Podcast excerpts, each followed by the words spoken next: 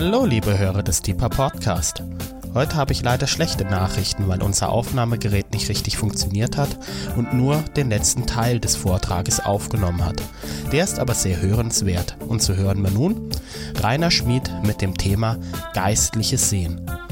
Im ersten Teil seines Vortrags hat Rainer uns durch die Bibel geführt und Bibelstellen gezeigt, die ehrfürchtig davon berichten, wie Menschen Angst davor hatten, Sorge davor hatten, Gottes Angesicht zu sehen, weil sie dachten, dann sterben zu müssen.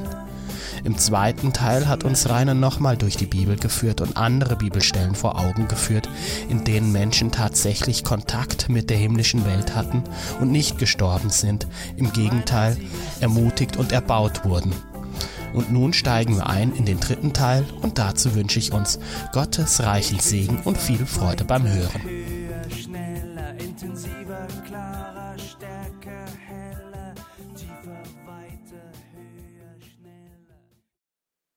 Jeremia 1, Vers 4 bis 12. Gottes Trainingsprogramm mit dem jungen Propheten. Ich muss es ein bisschen kürzen. Äh, es ist eine faszinierende Geschichte, wie Jeremia hier berufen wird.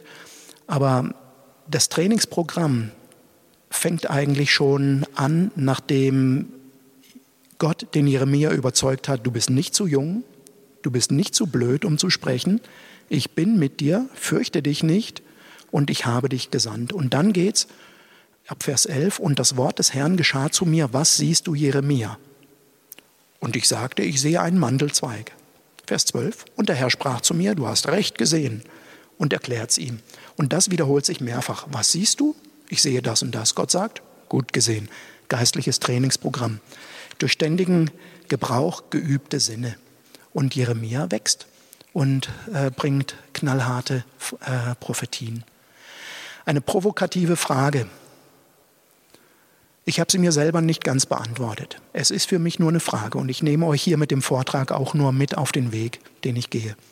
War es in der Antike, in der frühen Christenheit vielleicht üblicher, geistlich zu sehen und Geschehnisse in der unsichtbaren Welt zu sehen wie heute?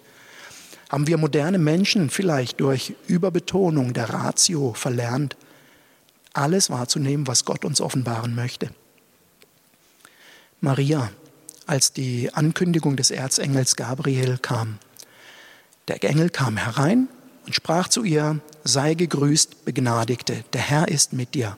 Reaktion der Maria, sie war bestürzt über das Wort und überlegte, was für ein Gruß dies sei. Ich sage nochmal, ein Engel kommt, George, ein Engel kommt zu dir und, deine, und sagt etwas zu dir, sei gegrüßt, Begnadigter, der Herr ist mit dir. Und deine Reaktion ist, oh, was ist das für ein Wort? Was ist das für ein Gruß? Also ich wäre zunächst mal erstaunt, wow, ein Engel.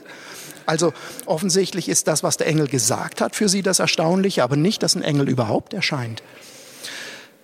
Wir haben ähm, die, die, Erscheinung des Engels am Grab Jesu, ähm, der dann ähm, zu den beiden Maria, die da hinkommen, auch spricht. Sie laufen dann weg mit Furcht und großer Freude, um es den Jüngern zu sagen.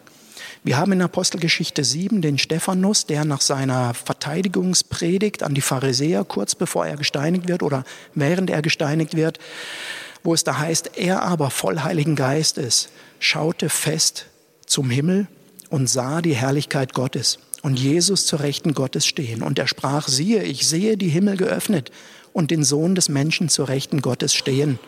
Die Reaktion der Gesetzlichen war natürlich, sie schrien mit lauter Stimme, hielten sich die Ohren zu, das kann ja nicht sein, Blasphemie, und stürzten einmütig auf ihn los.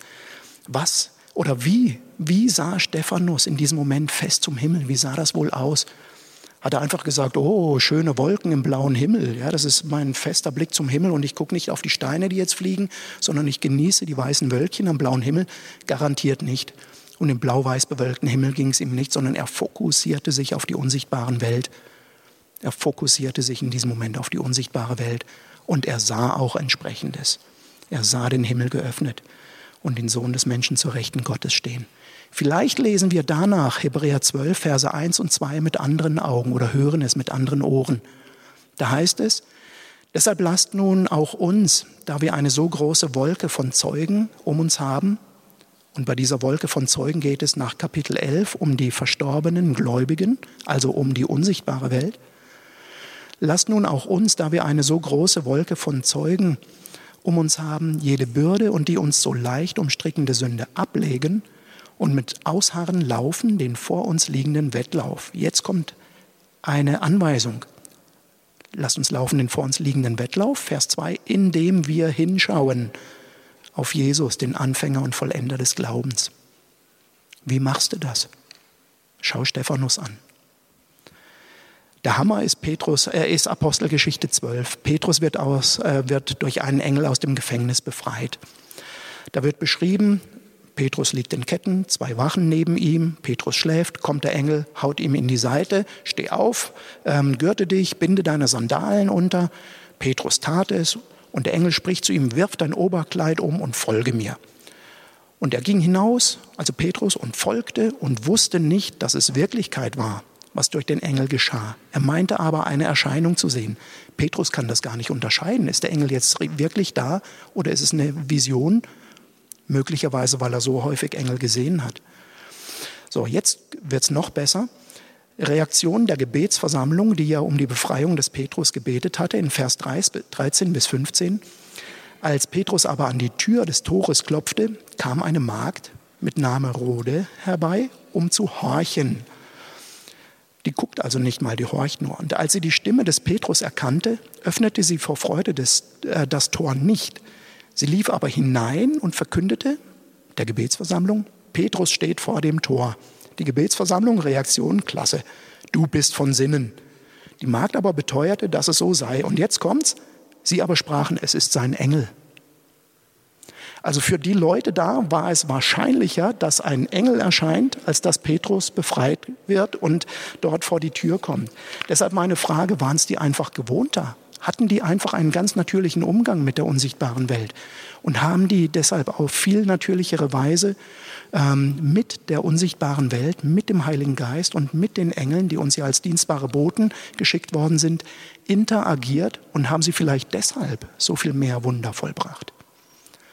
Haben die frühen Christen vielleicht geübtere Sinne gehabt und viel mehr aus der geistlichen, unsichtbaren Welt wahrgenommen als wir heute?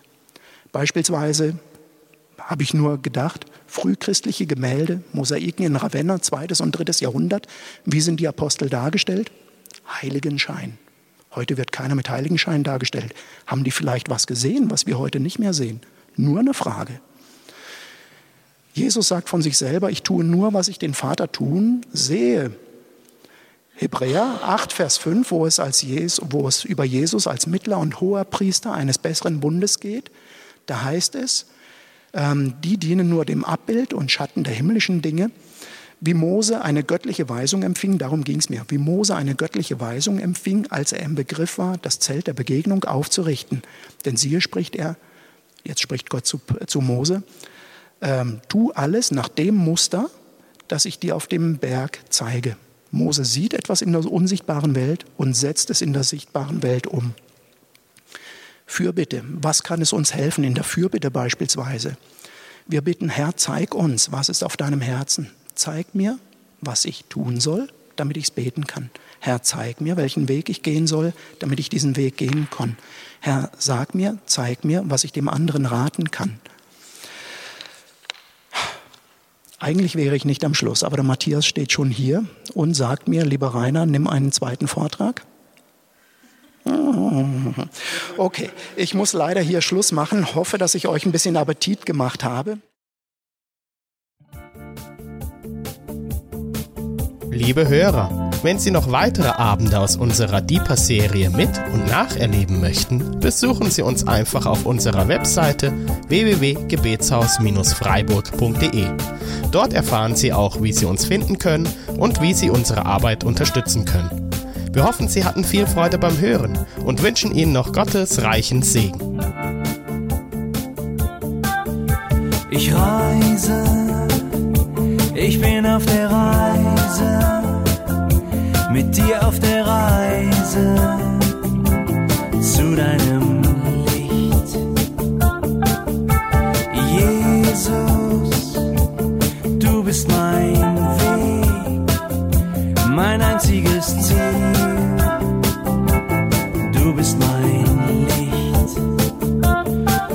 Ich will tiefer, weiter, höher, schneller, intensiver, klarer.